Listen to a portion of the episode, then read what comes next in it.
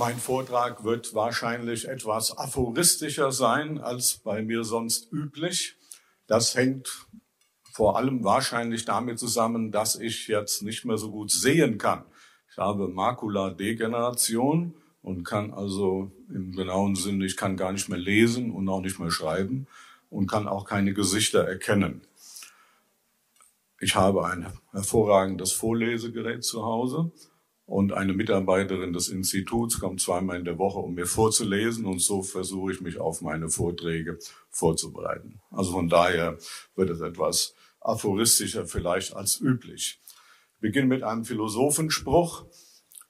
Da hat schon vor Jahrzehnten ein Philosoph auf die Frage von Kant, was kann ich wissen, geantwortet, viel zu viel. Und äh, er hat da auch ein ganz extremes Beispiel genannt. Man könne zum Beispiel wissen, das war also in den 80er Jahren, wer gestern in München miteinander telefoniert hat und welche der beteiligten Telefonnummern die Quersumme 27 hatten. Das kann man wissen, aber wer will das wissen? Also es gibt, glaube ich, auch ein Handbuch des unnützen Wissens.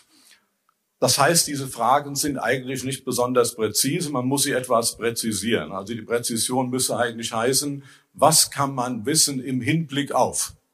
Oder was soll man tun im Hinblick auf? Oder was darf man hoffen im Hinblick auf? Also man muss es eingrenzen. Und wie es schon in der Einführung hieß, hat ja Immanuel Kant gesagt, diese drei Fragen helfen uns eine andere Frage zu beantworten, nämlich die Frage, was ist der Mensch? Von daher wollen wir auch so beginnen, dass wir sagen, es gibt verschiedene Präzisionen der Fragen und wir beginnen jetzt damit zunächst mal, dass wir sagen, was können wir wissen über den Menschen? Ich beginne mit einem, ich habe einige Zitate, ich beginne mit einem Zitat von Augustinus, der hat gesagt, wenn ein Mensch geboren wird, wissen wir vieles nicht. Also er hat eine ganz lange Liste, er sagt, vielleicht Lebt er lange? Vielleicht lebt er nicht lange. Vielleicht wird er reich. Vielleicht wird er arm. Vielleicht wird er geehrt. Vielleicht wird er verachtet. Vielleicht heiratet er. Vielleicht heiratet er nicht. Vielleicht hat er Kinder oder hat er keine Kinder. Das Einzige, was wir nicht sagen können, ist, vielleicht stirbt er, vielleicht stirbt er nicht. Also hat Augustin gesagt, das Einzige, was wir über jeden Menschen sagen können, er kommt nicht davon. Alles andere ist völlig offen. Aber das ist eine Tatsache. Immerhin, das ist schon was. Also das ist etwas, mal Augustin, das Einzige, was wir definitiv wissen können. Das führt uns zu einem Wort aus dem Psalm, Psalm 90, ein ganz bekanntes Wort. Da heißt es, lehre uns bedenken, dass wir sterben müssen, auf dass wir klug werden. Also nicht, damit wir es mit der Angst zu tun bekommen, sondern auf dass wir klug werden. Also diese sozusagen nach Augustin das einzige Faktum, was definitiv ist über unser Leben. Alles andere, der hat eine lange Liste, man könnte stundenlang überreden, vielleicht so, vielleicht anders. Das ist das einzige, wo nicht vielleicht so oder vielleicht anders ist. Das kommt auf uns zu. Und da ist natürlich die wichtige Frage, wie bereitet mich auf das vor, was einem zukommt? Das ist ja sonst eigentlich immer ein ganz besonderes Zeichen der Klugheit, dass wir überlegen, das kommt auf jeden Fall, wie bereite ich mich darauf vor? Und ich möchte hier ähm, von dem Stichwort Klugheit ausgehen, noch etwas darstellen, was ich früher ab und zu gemacht habe. Vielleicht kennt es jemand, aber ich hoffe, dass der, der schon mal von mir gehört hat, sich noch freut, das doch noch einmal hören zu können. Und zwar die sogenannten Kardinaltugenden. Die sind nicht nach einem Kardinal äh, benannt, äh, sondern die heißen Kardinaltugenden am lateinischen Wort cardo, weil sie der Eingang, die Eingangstür sind, die Eingangshalle, Eingangspunkt äh, fürs Leben. Das ist eigentlich aus der griechischen Philosophie, wurde aber dann im Mittelalter von den christlichen Theologen übernommen und haben sogar eine Reihenfolge bekommen. Diese Kardinaltugenden, und deshalb komme ich darauf, beginnen nämlich mit der Klugheit. Zweite ist Gerechtigkeit, dritte ist Tapferkeit und vierte ist Mäßigung. das soll heißen, Klugheit, das bedeutet, dass man die Dinge so sieht, wie sie sind. Das ist also das allererste, dass man die Dinge sieht, wie sie sind. Das ist Klugheit. Gerechtigkeit bedeutet, dass man sich so verhält, wie es den Dingen, wie sie sind, entspricht. Das ist Gerechtigkeit, dass wir gerecht uns verhalten den Dingen gegenüber, wie sie sind. Tapferkeit ist notwendig, weil es Widerstände gibt in uns und außerhalb von uns. Das heißt, das, was wir eigentlich für richtig halten, was wir eigentlich tun sollten, das machen wir nicht immer wie Kurt Tucholsky mal gesagt hat, we ought to, but we don't. Wir wissen schon, was wir machen sollten, aber wir machen es nicht. Es gibt Widerstände in uns, aber es gibt manchmal auch Widerstände außerhalb von uns. Und deshalb braucht man Tapferkeit. Wenn es diese Form des Bösen in der Welt nicht gäbe, müsste man nicht tapfer sein. Wir müssen aber tapfer sein, um gerecht sein zu können. Und das vierte ist die Mäßigung. Mäßigung heißt, dass man auf Dinge verzichtet, die nicht in sich selber schlecht sind, die aber durch einen zu häufigen oder zu intensiven Gebrauch dazu führen können, dass wir an dem Ziel, das wir uns für unser Leben gesteckt haben, vorbeifahren. Oder dass wir eben nicht gerecht handeln, weil wir unmäßig sind. Aber das, was wir, worauf wir achten sollten bei der Mäßigung, das sind nicht Dinge, die in sich selbst schlecht sind. Aber der übermäßige Gebrauch, der kann uns dazu verführen, dass wir das, was wir als Ziel unseres Lebens oder was wir als wichtige Priorität unseres Lebens ansehen, nicht erreichen. Das sind die vier Kardinaltugenden. Immerhin, ich habe sie erwähnt, weil sie eben mit der Klugheit anfangen. Klugheit, Dinge sehen, wie sie sind, Gerechtigkeit, Leben so, wie es den Dingen und den Menschen unserer Umgebung gerecht wird, Tapferkeit, Widerstände zu überwinden in mir und außerhalb von mir und Mäßigung auf das Ziel konzentriert sein und nicht durch übermäßigen Gebrauch am Ziel vorbeifahren. Ich möchte jetzt einen zweiten Punkt einen Blick richten in diesem Zusammenhang auch ausgehend von der Klugheit, also ich gehe immer noch aus von dem Wort, lehre uns bedenken, dass wir sterben müssen, auf dass wir klug sind, weil wir hatten ja von Augustin herkommen und gesagt, das ist auf jeden Fall ein Faktum über den Menschen einen Blick ins Neue Testament werfen. Eigentlich sind es drei Blicke. Das eine ist von Jesus. Von Jesus gibt es ein äh, Gleichnis über den ungetreuen Haushalter oder Verwalter. Vielleicht haben Sie die Geschichte mal gehört, steht in Lukas 16. Da erzählt Jesus von einem Mann, der war Haushalter. Äh, und hatte erfahren oder hatte vermutet oder die Gerüchte gingen dahin, dass er demnächst entlassen werden soll. Und da hat er, und dafür wird er gelobt von Jesus, wird gelobt wegen seiner Klugheit, hat er sich überlegt, das kommt auf jeden Fall auf mich zu, wie ich gehört habe, ich werde entlassen. Was kann ich machen, damit ich in Zukunft bestehe? Dann hat er gesagt, naja, mit dem Arbeiten habe ich es nicht so, was man sonst noch machen könnte. Ich muss mir irgendwas anderes ausdenken. Und da lässt er einige Leute, die Schuldner sind bei seinem Herrn, zu sich rufen und sagt, was schuldest du eigentlich? Dann sagt er, ja, was weiß ich, 50 Liter Öl, ach, dann schreibt 30. Und der andere hat auch irgendwas, ach, reduziert die Mengen. Und hofft damit nach dem Motto, eine Hand wäscht die anderen, dass später, wenn ich diese brauche, dass sie ja gemerkt haben, ich habe ihnen ja auch was Gutes getan, dass sie ihm auch was Gutes tun werden. Also sagt Jesus, er lobt ihn wegen seiner Klugheit. Manche Menschen regt das auf. Wie kann Jesus diesen Mann loben? Der fälscht die Papiere, das muss man sich ja vorstellen. Und so einen lobt Jesus, einen Fälscher. Er lobt ihn wegen der Klugheit. Der richtet sich auf, der weiß, was auf ihn zukommt und richtet sich darauf ein. Überlegt sich, was habe ich für Möglichkeiten? Das kommt auf mich zu. Was sind meine Möglichkeiten? Und daraufhin reagiert er. Zweites Beispiel, anderes Gleichnis von Jesus, was kurz vorher steht. Lukas 12 vom reichen Kornbauern. Da gibt es einen Mann, der riesige, äh, also der große Ernten hat, so viele, dass er die gar nicht alle in seinen Scheunen unterbringen kann. Sagen, ich muss unbedingt neue Scheunen bauen. Das äh, ist, das hilft mir auf Jahre, was ich jetzt habe. Ich muss es halt nur sehen, dass es auch eben äh, jahrelang noch durchhält. Das macht ja eigentlich eine sehr kluge Überlegung. Äh, wenn man so viel hat, dass man es irgendwie sinnvoll anlegt oder dafür sorgt, wenn es Naturalien sind, dass sie auch noch eine Weile Bestand haben. Sagt er, das alles ganz prima. Das sollte man schon machen. Und da sagt Jesus, dass in der Nacht es leider so ist, das leider habe ich jetzt erfunden, äh, dass der Kornbauer stirbt. Du Narre, sagt Jesus, Gott sagt ihm, wofür ist das alles? Er hat nicht klug gehandelt, er hatte das übersehen. An sich war schon klug, da diese Scheuern da zu bauen, um das reinzubringen. Aber er hatte übersehen, dass er sterben würde. Und es ist ja so, die meisten Menschen wissen eben nicht, wann sie sterben. Er hatte das Pech, dass es gerade am nächsten Tag in der nächsten Nacht war. Ich meine, das ist natürlich Pech. Das konnte er nicht wissen. An sich war es ja schon ganz sinnvoll, was er gemacht hat. Aber Jesus sagt, ja, der hat ähm, Er kritisiert nicht, dass er diese Scheunen gebaut hat, sondern er hat sich auf seine Zukunft nicht eingerichtet. Er hat nur überlegt, was ist für mich gut, dass ich jetzt lange mit dem, was ich hier an Besitz habe, weiterleben kann. Er war nicht reich bei Gott geworden, sagt Jesus. Das war schlecht. Und leider war es eben ziemlich kurzfristig, das Ganze. Und das dritte ist eine Geschichte, die Geschichte vom reichen Jüngling. Der reiche Jüngling kommt zu Jesus. Was muss ich tun, um das ewige Leben zu ererben? Tolle, hat also eine oberste Zielsetzung. Also im Hinblick vorauf, was muss ich da machen? Das sind wir schon beim zweiten Thema unserer drei Fragen, die ja alle zusammenhängen. Und da sagt Jesus eben, ja, halte die Gebote. Sagt er, habe ich gehalten, mache ich. Jesus kritisiert ihn nicht und sagt, na, ob du die wirklich gehalten hast. Ganz im Gegenteil. Markus heißt sogar, er sah ihn an und liebte ihn. Toll, er ist ein Mensch, der versucht und macht es wohl auch, die Gebote zu halten. Und dann sagt er, eins fehlt dir noch. Verkaufe alles, was du hast und folge mir nach. Und da geht er weg. Da merkt er, das ist eigentlich nicht das, was ich jetzt wollte. Also so weit geht meine Liebe jetzt zum ewigen Leben dann doch nicht. Also das ist so jetzt nicht. Was soll ich tun?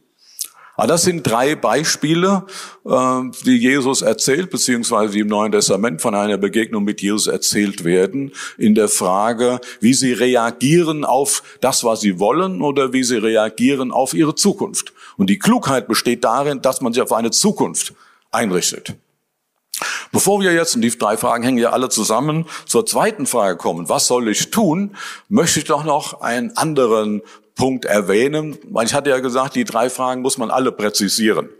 Und ähm, von Kant her ist die Präzision, was ist der Mensch? Also was kann er wissen?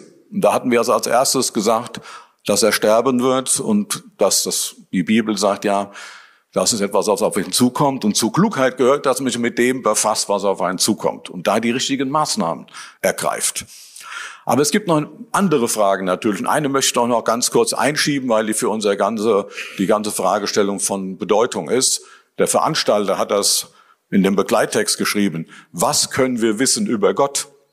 Das ist auch noch eine Frage, mit der man sich befassen kann, die natürlich auch sehr eng mit der Frage über den Menschen zusammenhängt. Dazu möchte ich auch ganz kurz einige Sätze sagen, weil die auch mit dem Menschsein zusammenhängen. Weil es geht ja hier darum, was können wir Menschen wissen über Gott? Das erste ähm, ist, was auch zum Menschsein gehört, was wir den Menschen wissen können.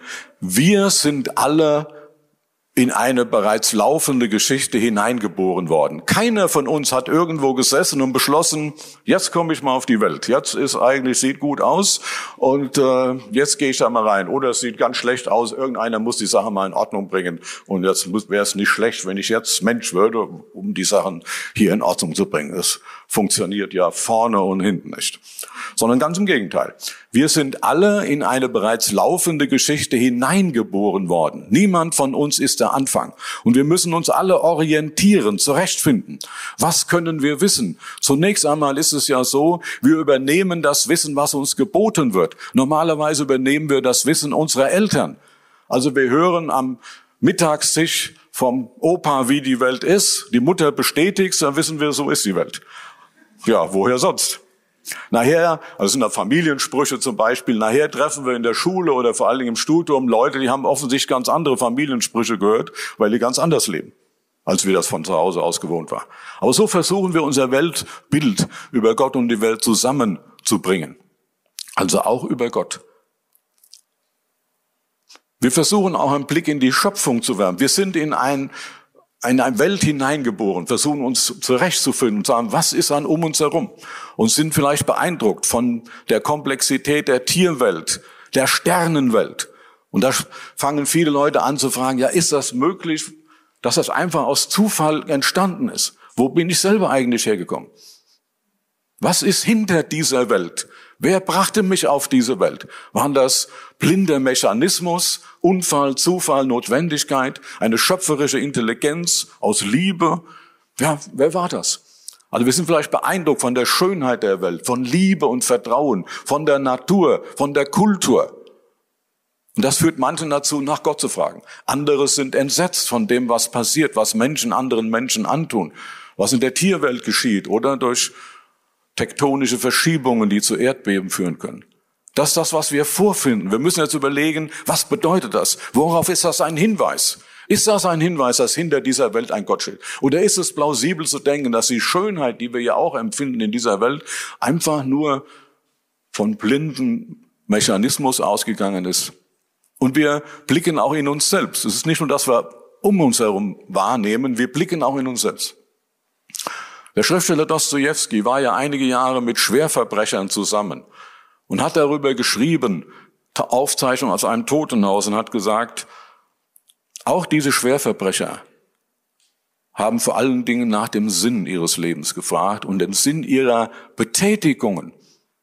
Selbst sie, die lebenslang verurteilt waren, die haben ganz anders sich engagiert, wenn sie eine Arbeit machen sollten, die einen Sinn hatte. Wenn sie eine Arbeit gemacht hat, die nachweislich keinen Sinn hat, dann war das ausgesprochen schwierig. Der Mensch braucht etwas, was einen Sinn ergibt. Viktor Frankl, der selber in Auschwitz und in Dachau saß, in seinen vier verschiedenen KZs, Professor für Psychiatrie und Neurologie, hat ja dann die Logotherapie im 20. Jahrhundert begründet und hat gesagt, der Mensch lebt nicht vom Willen zur Lust, wie es Freud gesagt hat, oder vom Willen zur Macht, wie es Adler gesagt hat, sondern vom Willen zum Sinn. Also ein ähnlicher Gedanke weht bei Dostoevsky. Der Mensch fragt nach Sinn und Bedeutung. Und das kann uns auch helfen, wenn wir darüber nachdenken, wenn wir über Gott nachdenken. Wie plausibel ist es, dass wir als Menschen bei dem, was wir tun, nach Sinn und Bedeutung fragen, zu denken, die Welt, in der wir geboren wurden, ist ohne Sinn und Bedeutung entstanden, vom blinden Mechanismus. Ist das nicht das, was wir selber in uns empfinden, wonach wir suchen und streben, auch ein Hinweis darauf, dass hinter dieser Welt auch Sinn und Bedeutung stehen. Das, was wir selber erfahren. Es ist ja nicht, dass wir das nicht erfahren würden. Wir suchen danach und wir erfahren es auch. Manchmal, so hat es der britische Schriftsteller C.S. Lewis gesagt, machen wir die Erfahrung, dass wir die Dinge, die wir suchen, die uns den Sinn zu geben scheinen, auch tatsächlich antreffen. Und dann merken wir, das war es noch nicht. Es ist noch eine Differenz da. Und Louis meinte, kann es nicht sein, dass diese Differenz ein Hinweis darauf ist, dass wir nicht nur für diese Welt geschaffen sind. Und das Dritte ist natürlich, wenn wir über Gott nachdenken, wir haben uns nicht geschaffen. Wir sind in diese Welt hineingeboren. Wenn es einen Gott gibt, sind wir darauf angewiesen, dass er sich uns zu erkennen gibt, dass er sich offenbart, dass er sagt, wer er ist warum er uns geschaffen hat und was wir tun sollen. Und der christliche Glaube hat als Kernpunkt, dass Gott sich geoffenbart hat in Jesus Christus. Deshalb ist es so wichtig, sich auch mit dem Neuen Testament zu beschäftigen. Gott hat sich in Jesus geoffenbart. Wir feiern das an Weihnachten, in besonderer Weise an Ostern. Eigentlich ist jeder Sonntag hier ein Ostergottesdienst. Wir feiern das in besonderer Weise. Ohne die Offenbarung Gottes wüssten wir nichts über Jesus. Die Frage ist, wie können wir der Offenbarung gerecht werden? Wie können wir darauf antworten? Wie können wir wissen, dass sie stimmt? Ich selber komme nicht aus einem christlichen Elternhaus. Für mich war bei diesen Überlegungen entscheidend ein Satz von Jesus. Wenn ihr wissen wollt, ob das, was ich sage, von Gott ist, werdet ihr es herausfinden, wenn ihr den Willen Gottes tun wollt. Das bedeutet, es gibt kein Leben, auch keine Gotteserkenntnis aus der Distanz. Gott offenbart sich, er redet zu uns. Direkt und indirekt. Aber um ihn kennenzulernen, müssen wir reagieren auf das, was wir verstanden haben. Und das war für mich ein wichtiger Punkt damals. Kein Leben aus der Distanz. Die Reaktion auf das, was Gott gesagt hat. Was sollen wir tun? Kommen wir zu dieser zweiten Frage, was sollen wir tun? Auch hier natürlich brauchen wir in Hinblick worauf. Der Philosoph Robert Spemann hat einmal die Frage, sind gut und böse relativ folgendermaßen beantwortet. Wenn Sie zum Arzt gehen, sagt er, es ist gut für Sie, wenn Sie bei Ihrer Erkrankung, bei Ihrer Erkältung zu Hause im Bett bleiben. Das ist gut. Aber er sagt Spemann, eigentlich müsste er zwei Sätze sagen. Erstens ist es gut für Sie und zweitens im Hinblick, wenn die Gesundheit für Sie das Wichtigste ist. Das kann aber sein, dass Ihnen etwas anderes so wichtig ist, dass Sie Ihr Haus verlassen und etwas anderes machen, weil es Ihnen wichtiger ist. Also gut gibt es immer nur in für sie, also für wen und im Hinblick worauf? Gesundheit. Der Arzt kann nur sagen, das oberste Ziel die Gesundheit ist. Dann sollten sie zu Hause bleiben, im Bett liegen. Aber vielleicht haben sie andere Ziele. Oder der Vermögensberater, der kann sagen, wenn es das Wichtigste ist, dass Sie Geld, ihr, ihr Geld vermehrt, dann würde ich Ihnen jetzt zu folgenden Dingen raten. Auch wieder für Sie und im Hinblick, wenn das das oberste Ziel ist. Aber vielleicht sagen Sie, das ist nicht mein oberstes Ziel. Ich verjuble mein Geld lieber. Oder ich gebe es Freunden, die es nötiger haben als ich. Darüber kann der Vermögensberater nichts sagen. Der kann Ihnen nur sagen, wenn das Ihr oberste Ziel ist, dass Ihr Vermögen sich vermehrt, dann ist das der beste Weg. Oder der Arzt kann sagen, wenn das das oberste Ziel ist, dann ist das der beste Weg. Aber vielleicht ist das nicht für Sie das beste Ziel. Also wenn wir die Frage stellen, was sollen wir tun, haben wir die gleiche, den gleichen Sachverhalt im Hinblick worauf. Wir kommen also nicht umhin in unserem Leben, uns nach Prioritäten auszurichten. Wir müssen uns überlegen, was sind die Prioritäten unseres Lebens. Dann kommen wir noch mal ganz kurz zu den drei Bibelstellen aus dem Neuen Testament. Der untreue Haushalter, Hausverwalter, der hatte als oberste Priorität, ich muss mich einrichten auf meine Zukunft. Das kommt auf jeden Fall auf mich zu. Und Jesus lobt ihn für seine Klugheit. Der reiche Kornbauer hatte diese Priorität wohl nicht, sondern der hat gedacht, er lebt noch lange. Ist ja auch möglich. Meine Statistik hat sicher auch bei ihm eine höhere Lebenserwartung vorausgesetzt. Aber wie gesagt, die Statistik oder wie man immer hört, sagt nichts über den Einzelfall aus. Ja, das ist das Problem. Ähm, und da sagt Jesus, das war, hat zu kurz gedacht.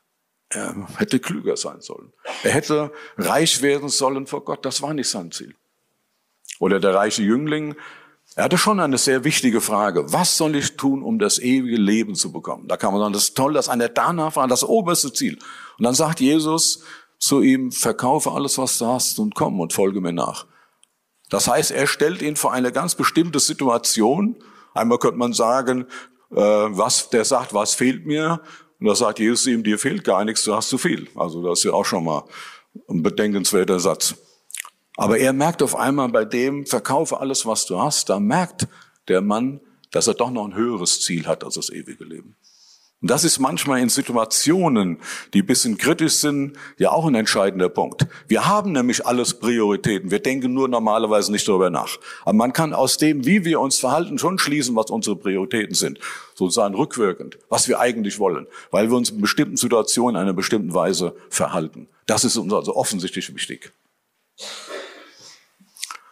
Und da ist einer der wichtigen Punkte von Jesus im Neuen Testament, die Menschen aufmerksam zu machen. Was sind die obersten Ziele? Also wir müssen hin und wieder über unsere Prioritäten nachdenken. Das muss man darunter verstehen. Lehre uns bedenken, auf dass wir klug werden. Und klug werden heißt eben, dass wir uns einrichten auf die Zukunft. Und da kommen wir zu dem dritten Punkt mit der Hoffnung. Auch da ist es ja so, dass das auch präzisiert werden muss im Hinblick worauf. Was kommt auf uns zu? Ich hatte gesagt, wenn wir starten, was können wir vom Menschen wissen? Können wir einmal vom Menschen wissen, dass er sich nicht selber geschaffen hat. Keine von uns hat sich selber geschaffen. Und zweitens können wir eben wissen, dass wir nur Gast auf dieser Erde sind, wie es so schön heißt, also dass wir einmal sterben werden. Und die Klugheit nach dem Alten und Neuen Testament besteht darin, dass wir uns einrichten auf das, was wirklich auf uns zukommt. Was ist denn die Zukunft? Und das sagt uns das Neue Testament, Tod und Vergänglichkeit sind nur in dieser Welt die Zukunft. Aber es gibt eine andere Welt. Es gibt nicht nur die sichtbare Welt, es gibt auch die unsichtbare Welt. In Jesaja 40 gibt es einen sehr wuchtigen Text, wo der Prophet fragt, wie soll ich denn mein Volk trösten? Und dann wird ihm gesagt, du sollst ihm drei Dinge sagen. Erstens, sprich über das, was vergeht. Diese Welt vergeht, auch der Mensch in ihr. Zweitens, sprich über das, was bleibt. Das Wort Gottes bleibt. Und drittens, sprich über den, der kommt. Das können wir als Christen natürlich in besonderer Weise auf Jesus beziehen. Das sind die drei Punkte. Über das nachzudenken, was vergeht, über das nachzudenken, was bleibt und über das nachzudenken, über den nachzudenken, der kommt.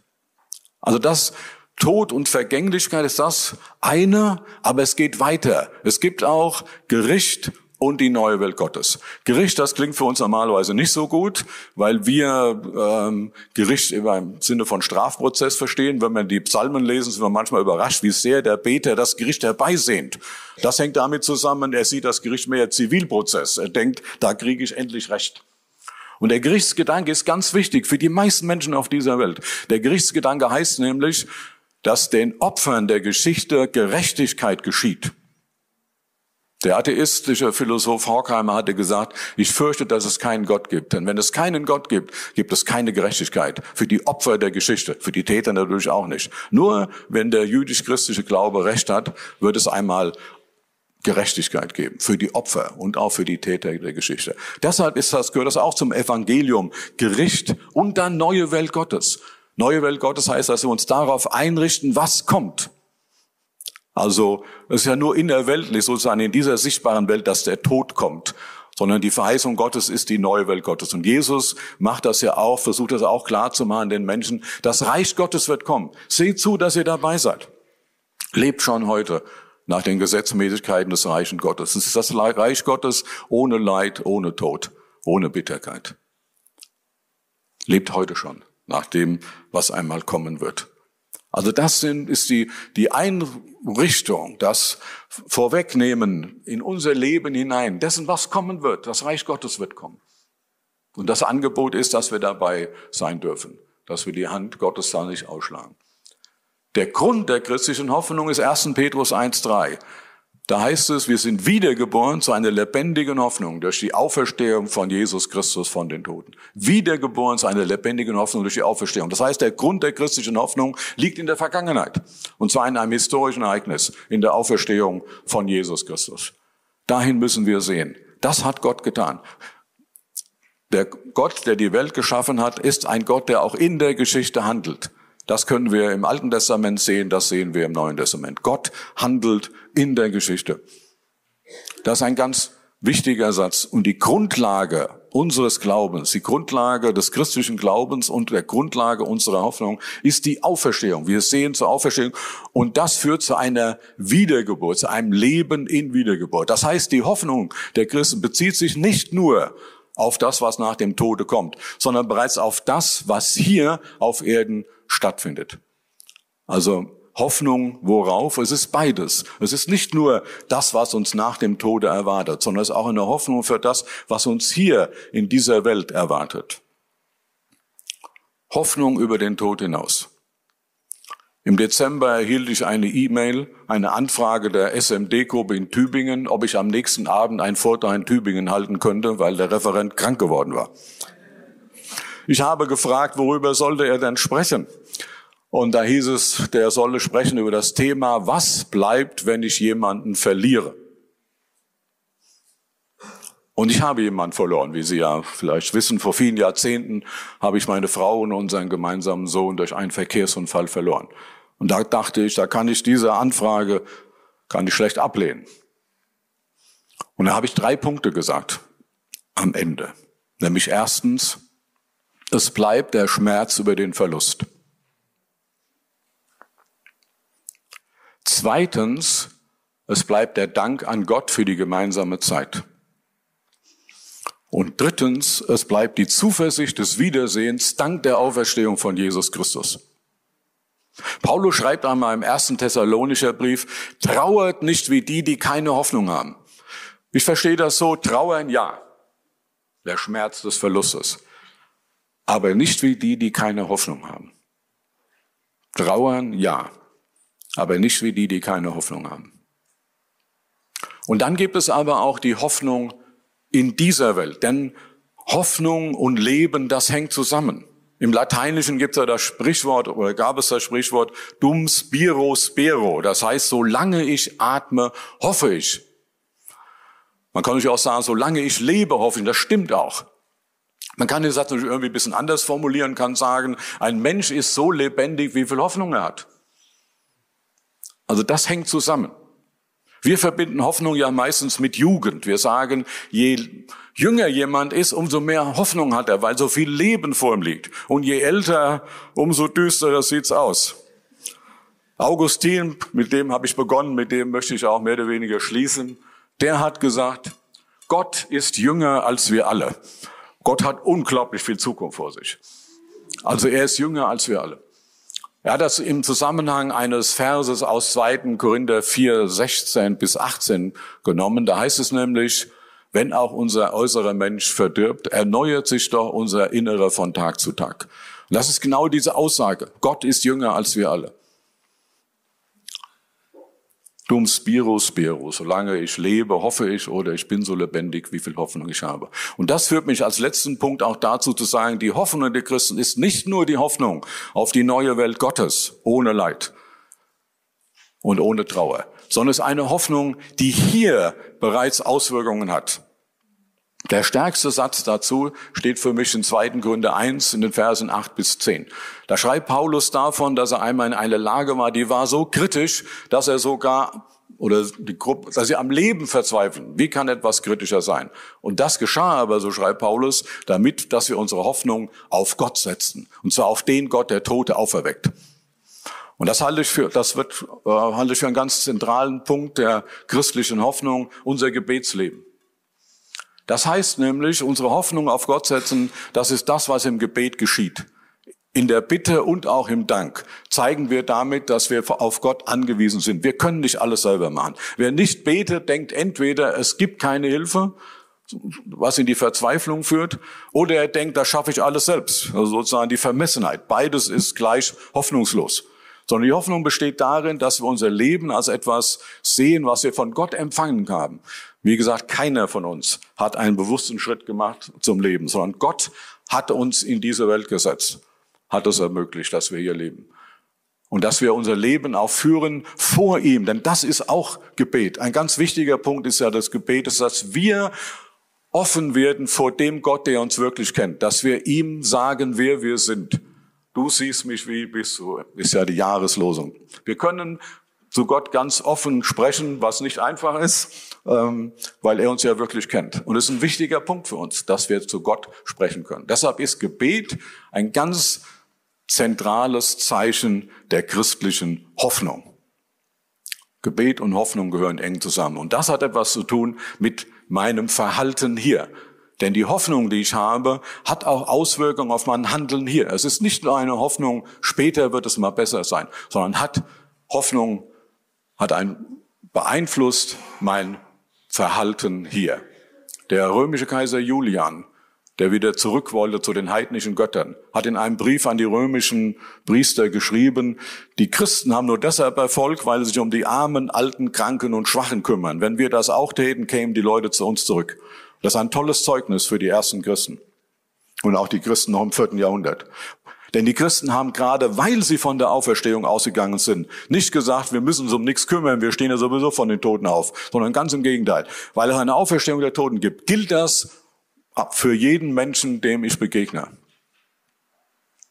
Um nochmal C.S. Lewis zu zitieren, wir begegnen nicht einfach gewöhnlichen Menschen, sondern wir begegnen Menschen, die es genau wie wir Kandidaten der Ewigkeit sind. Und so sollten wir uns ihnen gegenüber verhalten. Soweit meine Gedanken zu den drei Fragen von Immanuel Kant.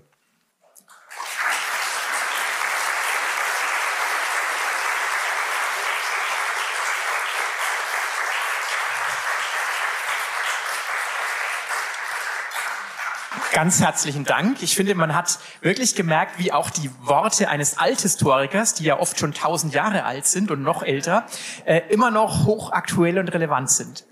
Und vielleicht sitzt der ein oder andere jetzt schon hier, der schon lange hofft, ähm, noch eine Frage loszuwerden, genau zu den Themen, die du gerade angesprochen hast. Und dazu soll jetzt noch Gelegenheit sein, bis 11.30 Uhr.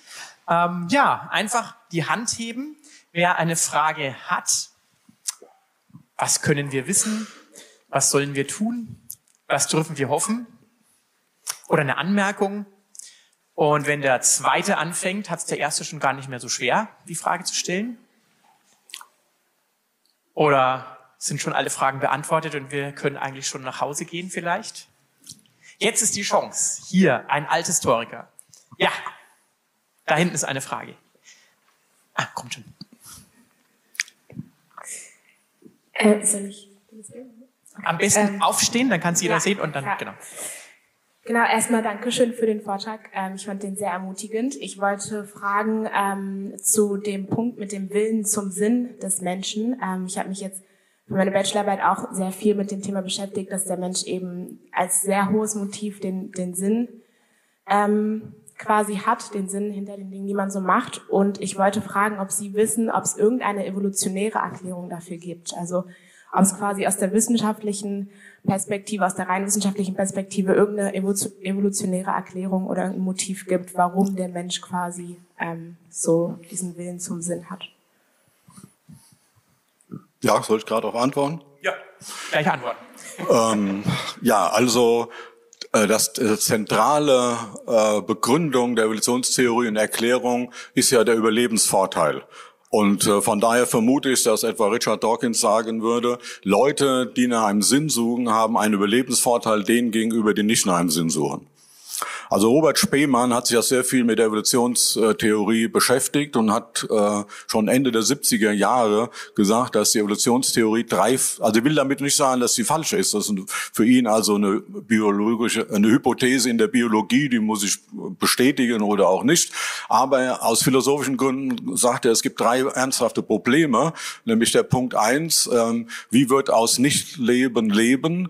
Der Punkt zwei, wie, äh, wie wird Bewusstsein, Bewusstsein. Also wie kommt es, dass ein Lebewesen dir zufällig entsteht, was ein Ich-Bewusstsein hat? Und das Dritte, wie kommt aus, äh, muss ja dann aus dem Zufall sein, aus der Evolution, äh, dass es ein Lebewesen gibt, was nach Wahrheit, Freiheit und Gerechtigkeit fragt. Das sind wir natürlich auch bei der Sinnfrage. Die Frage nach Wahrheit, Gerechtigkeit. Ähm, und Freiheit. Und die Antwort der Evolutionstheorie, die beiden ersten, nach dem Kenntnisstand, den ich bisher habe, gibt es darauf noch keine Antwort. Man denkt, man wird die beiden Fragen, vor allen Dingen die erste, bald lösen, aber es gibt wohl noch keine definitive Lösung. Bei der zweiten habe ich mal von Wilson, einem der Evolutionsbiologen, gelesen, dass das die schwerste überhaupt sei. Von Nichtbewusstsein zu Bewusstsein gibt es also auch keine Antwort. Und die dritte Frage, das ist der entscheidende Punkt, äh, Überlebensvorteil. Also praktisch Leute, die davon ausgehen, dass es Wahrheit, Gerechtigkeit und Freiheit gibt, die haben einen Überlebensvorteil denen gegenüber, die davon nicht ausgehen. Oder um unser Thema Sinn und Bedeutung, Leute, die davon ausgehen, es gibt Sinn und Bedeutung, die haben einen Überlebensvorteil denen gegenüber, die nicht davon ausgehen. Spemann sagt, das ist ihm zu wenig. Ja, vielen Dank für diese kompakte Antwort. Weitere Fragen zum gleichen Thema, zu dem anderen Thema? Ja,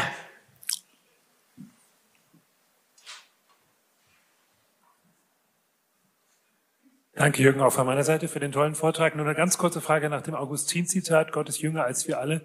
Ähm, das ist mir klar, dass das auf dem Kopf zitiert, aber kleiner Tipp, wo ich das finden könnte, wenn ich es auch verwenden möchte. In welche Richtung muss ich suchen bei Augustin? Ähm, also das musst du nur einfach mir überlassen. Ähm, ich kann dir sagen, ich, muss, ich brauche jetzt... Äh, also ich habe das bei äh, Josef Pieper gefunden und ähm, ich habe, ich muss, müsste jetzt nur ähm, mir überlegen, bei welchem Josef Pieper Ding es ist und müsste einfach hinten immer gucken, Augustin und dann würde ich das finden. Also falls ich es nicht machen, müsste Sie mir mal eine E-Mail schreiben. Ja, da oben ist eine Frage. Ja, hallo, vielen Dank für den super tollen Vortrag. Ähm, ähm, genau, eine Frage zu Kant. Ähm, wenn ich seine Biografie lese, ich sehe, dass er im, also im Kindesalter von seiner Mutter sehr viel vom Glauben mitbekommen hat, also einen aufrichtigen Glauben und äh, am Ende des Lebens sah das nie so ganz danach aus, dass dieser lebendige Glaube noch weiter Bestand hatte. Was denken Sie, ist er dann im Himmel, ist er erlöst? Äh, was würden Sie das einschätzen? Wie Sie das einschätzen? Ich habe schon mit mehreren Menschen darüber gesprochen, die sich auskennen und da streiten sich alle darüber. Danke. Das ist die vierte Kantsche Frage. Ist er im Himmel? Also ich habe da aktuell keinen Zugang. ähm, also zunächst mal, wir kommen ja nicht umhin, und ihn nach dem zu bewerten, was er schriftlich äh, hinterlassen hat. Wir wissen nicht, was er wirklich gedacht hat. Und wir wissen nicht auch, äh, was Gott mit ihm besprochen hat und was er kurz vor seinem Tode auch noch mit Gott besprochen hat oder umgekehrt. Äh, das äh, wissen wir alles nicht. Ähm, also da kann man jetzt nur spekulieren, ähm, was hat er für Vorstellungen gehabt. Ich glaube, er wollte schon versuchen, dass man Ethik ohne Gott begründen kann. Auch, ich weiß nicht, ob er mit dem Kreuzestod Jesu viel anfangen konnte, also mit diesen Dingen. Ähm, Aber da würde ich mich nur auf das beziehen, was er schriftlich von sich gegeben hat. Und ich weiß nicht, was wirklich in ihm vorgegangen ist. Also ich glaube, die Bewertung anderer Menschen, das gilt nicht nur bei Kant, ist außerordentlich schwierig, weil wir ja nur das hören oder sehen, was er sagt. Und wir wissen nicht, Gott kennt ihn im Inneren, was sich da wirklich abgespielt hat. Also ich äh, denke, ich bin nicht kompetent, die Frage zu beantworten. Das ist doch auch mal eine ermutigende Antwort. Gibt es weitere? Da oben, ja. Genau, nochmal. Eine kurze Nachfrage dazu, weil ich versuche über Kant mit Menschen zu sprechen, die äh, mit dem Glauben nichts am Hut haben und versuche dadurch sozusagen den Bogen zu kriegen zum Glauben. Und die sagen, ja, Kant, ja, seine Philosophie, ja, aber Glaube, also Christentum, nee, der war kein Christ, das können wir gleich ausklammern. Wie, wie konnte ich dann dagegen kontern? Könnte Sie mir da helfen? ich habe das jetzt nicht so richtig verstanden. Die also es, es hat im Studium viel zu tun mit Menschen, die Kantianer sind und so, und die sind einverstanden mit seiner Philosophie, ähm, aber er ist eben kein Christ. Und deswegen, was könnte man darauf antworten? Wie könnte man diesen Menschen äh, die Kurve zum Glauben kriegen, eine Brücke von Kant zum christlichen Glauben? Was würde dir da einfallen? Ja, man könnte sicherlich, einer der berühmtesten Sätze von Kant ist ja äh, die Differenz von Glauben und Wissen.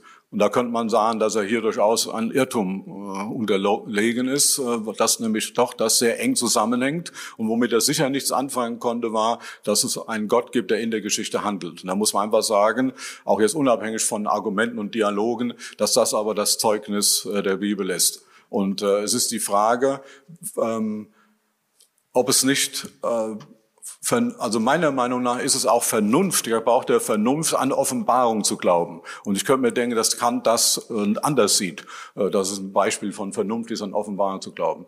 Davon äh, ging er ganz sicher nicht aus. Aber ich denke, Kant ist ja auch jetzt nicht irgendwie Nationalheiliger. Also so ist es ja nun auch nicht. Sondern muss einfach sagen, er hatte einige interessante Gedanken mit dem, und hat auch in mancherlei Hinsicht gute Sachen angestoßen und andere Sachen hat er einfach geirrt, wie das eben bei vielen Menschen so üblich ist. Und ich glaube, dass er die Frage, dass Gott sich geoffenbart hat in der Geschichte und in Jesus, das hat er abgelehnt.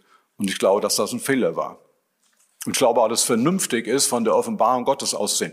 Das war ja auch einer meiner Punkte. Ähm, wie sollten wir sonst etwas über Gott wissen, wenn Gott sich nicht selber offenbart? Und wenn jemand die Offenbarung, das ist ja ein Kerngedanke, kann man schon sagen, der Aufklärung, dass es keine Offenbarung gibt, dass wir alles irgendwie innerweltlich regulieren wollen, ablehnt, dann hat er das Zentrale abgelehnt, was für den christlichen Glauben äh, äh, grundlegend ist. Also so, das wäre, also es gab mal vor vielen Jahren eine interessante Diskussion von einem Theologen, einem Philosophen. Der Theologe war Helmut Gollwitzer, der Philosoph war Weichschädel und der äh, Philosoph hat definiert, Philosophie heißt, die Fragen des Menschseins zu bedenken unter Absehung, dass es einen Gott gibt. Und da hat Gollwitzer gesagt, dann sehen Sie von dem Entscheidenden ab und das ist natürlich hochbedauerlich. Also das ist ja hochbedauert. Das kann man machen. Aber man kann sagen, die, die Philosophie bedenkt die Fragen des Menschseins unter Absehung, dass es einen Gott gibt.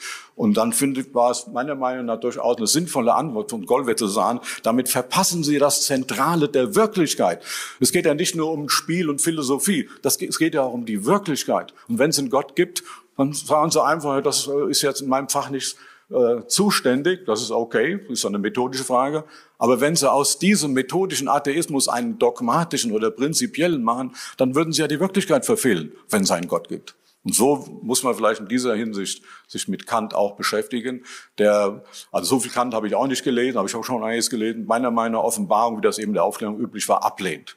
Und viele, die der Offenbarung folgen, lehnen Offenbarung, der Aufklärung folgen, lehnen Offenbarung ab. Und das ist ein grundlegender Fehler. Damit kann man gar nicht dem christlichen Glauben gerecht werden. Und ich glaube, das sehen auch Philosophen so. Es ist durchaus vernünftig, davon auszugehen, dass es eine Offenbarung geben kann. Und wenn es einen Gott gibt, der die Welt geschaffen hat, wie will das einer ausschließen? Dann kann man auch nicht sicher sein gegen Offenbarung. Der kann sich auch offenbaren, der die Welt geschaffen hat. Die Alternative zu denken, alles, was wir um uns herum haben, ist rein durch Zufall entstanden, das erfordert einen enormen Glauben. Also muss man auch sich mal klar machen. Also die Sterne und alles erfordert einen enormen Glauben. Ist ja kein äh, Lückenbüßergott, sondern je mehr wir verstehen von der Sternenkonstellation, umso beeindruckter kann man sein. Das hat Gott alles getan. Ist ja unglaublich. Oder was wir vom Menschen alles wissen. Ist ja unglaublich. Und da immer denken zu sollen, ja, das äh, ist alles zufällig entstanden, das ist auch ein heftiger Glaube. Äh, der ist mindestens so stark vonnöten wie der Glaube, dass wenn es einen Gott gibt, er sich auch Offenbarung kann. Und das ist eben der Punkt, den die Christen auch behaupten. Gott hat sich offenbart. Aber da ist sicher Zeugnis mindestens so gut wie Dialog. Vielen Dank. Ich glaube, das ist eine Brücke, die man schlagen kann, oder? Gibt es noch eine Frage? Eine Frage können wir noch. Da haben wir eine. Ja. Ähm, vielleicht eine Frage vorab, weil ich mir gerade nicht ganz sicher bin, ob Sie vorhin die Schlussfolgerung getätigt haben. Ähm, wir haben über die intensive Suche nach dem Sinn ähm, gesprochen und danach über den Sinn. Gehe ich, also habe ich das so richtig verstanden, dass Sie quasi aufgrund oder von der intensiven Suche nach einem Sinn, nach, äh, auf eine Existenz eines Sinns geschlussfolgert haben?